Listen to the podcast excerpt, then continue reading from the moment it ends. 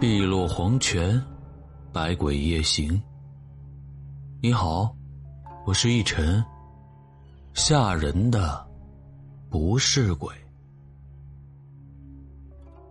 我刚记事儿的时候啊，生活在山脚下的一个小村庄里。二十年前的农村还没有煤气灶呢，做饭的时候家家户户都是靠木材，因为靠着山住。木材捡着也方便，家里没了就上山去捡。山里森林里的枯木多的是。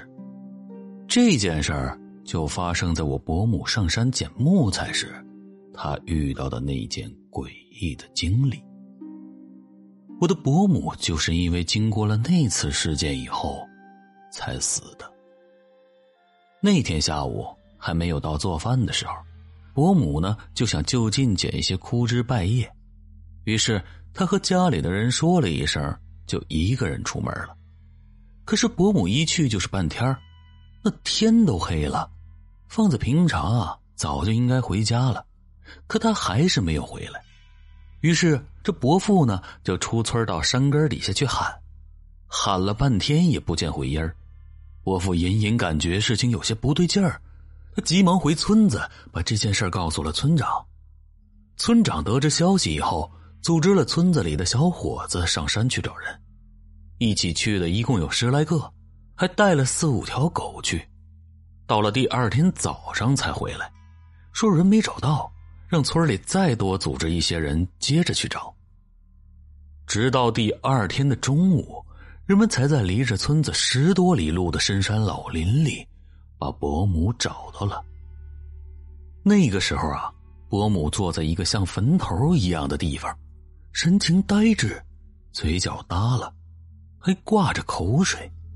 任凭大伙怎么叫、怎么喊，那伯母依旧是那种昏昏沉沉的样子。实在是没辙了，大伙只能先把她抬回家。回到家以后啊，又是去医院检查，又是拿柳条、桃树枝抽打。伯母还是时而清醒，时而糊涂。糊涂的时候呢，就会自言自语。清醒的时候，就给自己安排后事，足足闹了八天，最后人还是死了。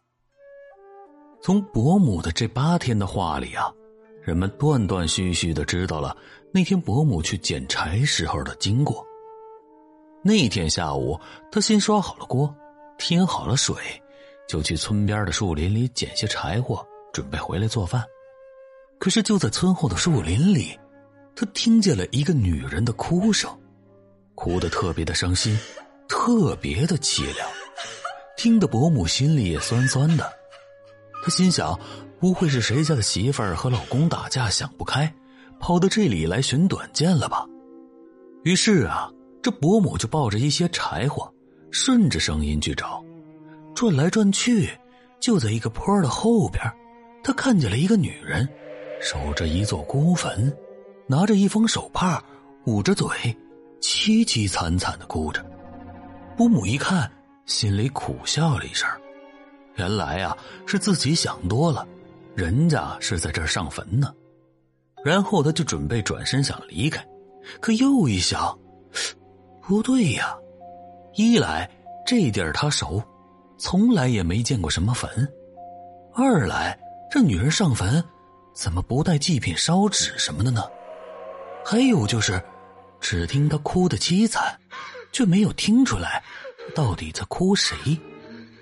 想到这儿啊，这伯母就又转身瞅了那女人一眼，想看清楚这到底是谁家的女人。只见那个女人眼睛红肿，又捂着手帕，像谁，又不像谁。好像是看清了，又实在是看不清楚。妹子，伯母走到近前，想安慰一下这女人。女人停止了哭泣，拿着手帕的手在脸上放了下来，眼汪汪、泪汪汪的对着伯母幽怨的说道：“我死的冤啊！”女人是铁青色的脸，嘴角下垂，不住的抽泣着。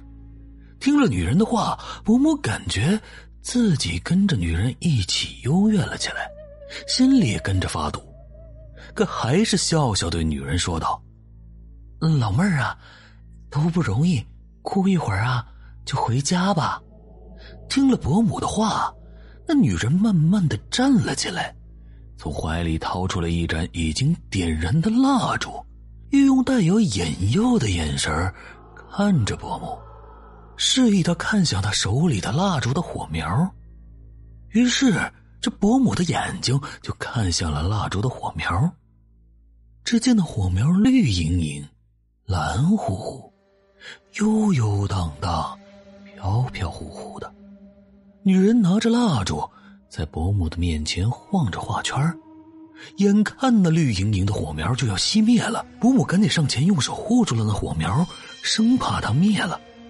只听女人轻轻的笑了一下，下垂的嘴角显得那笑意更加的诡异。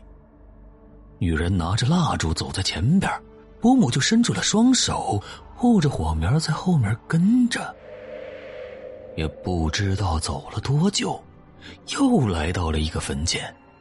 女人用蜡烛照着坟头，轻声细语的问伯母：“几个了？”“呃，两个了。”伯母痴痴捏捏的回答完，又护着火苗，跟着女人向前走着。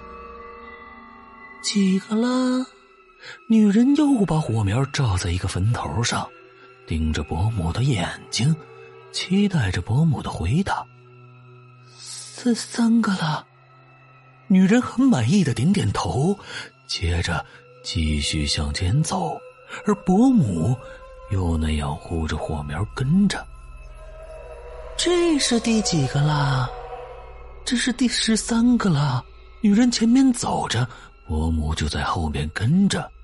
一直到了一个高土坡前，女人把蜡烛插在了坟头上，笑吟吟的问着伯母：“呵呵，这是多少啊？”“二十八个。”伯母弓着身子，双手护着坟头上的蜡烛，生怕那蜡烛灭了，一动也不敢动。耳旁只有女人幽怨的声音：“前面二十七个都是冤死的。”这个是你的，这个呀是你的。伯母护着蜡烛的火苗，看着那火苗一点点的燃尽，最后那火苗一歪，灭了。虽然伯父给伯母去医院检查。去神婆那里叫魂儿，可伯母依旧是疯疯癫癫、胡言乱语。就在找回他的第八天，死了。本以为事情就这样过去了，可就在伯母去世后的两年的一天夜里，他又回来了。那天晚上的后半夜，我就睡在奶奶的旁边，可突然就感觉奶奶翻了几下身，又趴在炕头上。支着胳膊听着什么，我也迷迷糊糊的揉着眼睛问奶奶：“到底怎么了？”奶奶突然就捂起了我的耳朵，扯着嗓子冲着窗外骂。那天晚上，奶奶特别的激动，高声的骂几句就要喘一阵捂着我耳朵的手不停的哆嗦着。我几次想起身看看到底是怎么回事都被奶奶强行的按下了。在黑乎乎的屋子里，我恍惚间看见那窗外有一团绿莹莹的火苗晃动着。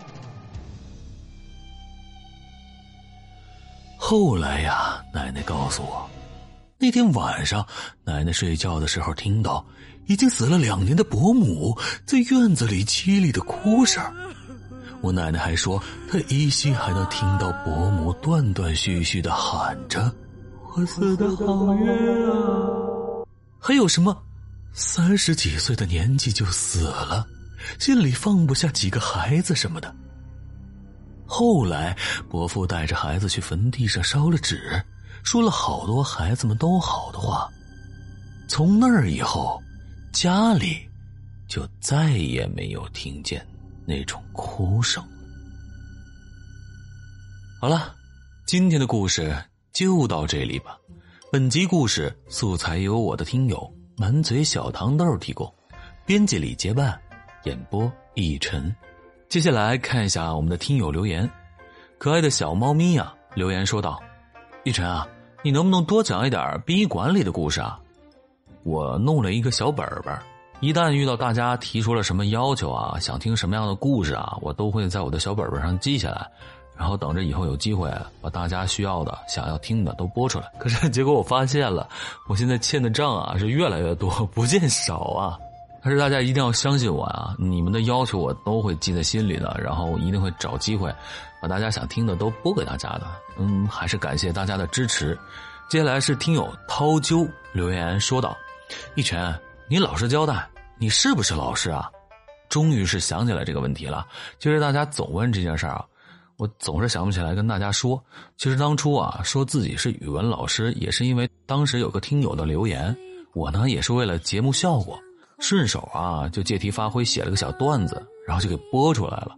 虽然当天在节目下边啊评论区留言解释了一下，说自己不是语文老师，但是可能还是让大家误会了。今儿个正好是说到这儿了，想起这个茬来了，我也是跟大家说声抱歉。一晨啊，真的不是语文老师，还是得谢谢大家啊。嗯，今天的最后这条留言啊，特别有意思，是听友暖阳夕照留言说到的。他说广告可以再多长一点。哎，我当时看到这条留言以后，第一反应是我看错了，然后我又看了一遍，发现没错，确实是说了广告可以再多长一点。然后我就在想，难道广告播的比我讲的还有意思吗？这就让我陷入了深深的沉思啊！嘿嘿，不管怎么样啊，还是谢谢大家。好了，故事也讲完了，时候也不早了，今儿个呀，咱就到这里吧。感谢大家的关注、留言、订阅、转发、点赞和分享，我们明晚不见不散。我是逸晨，晚安。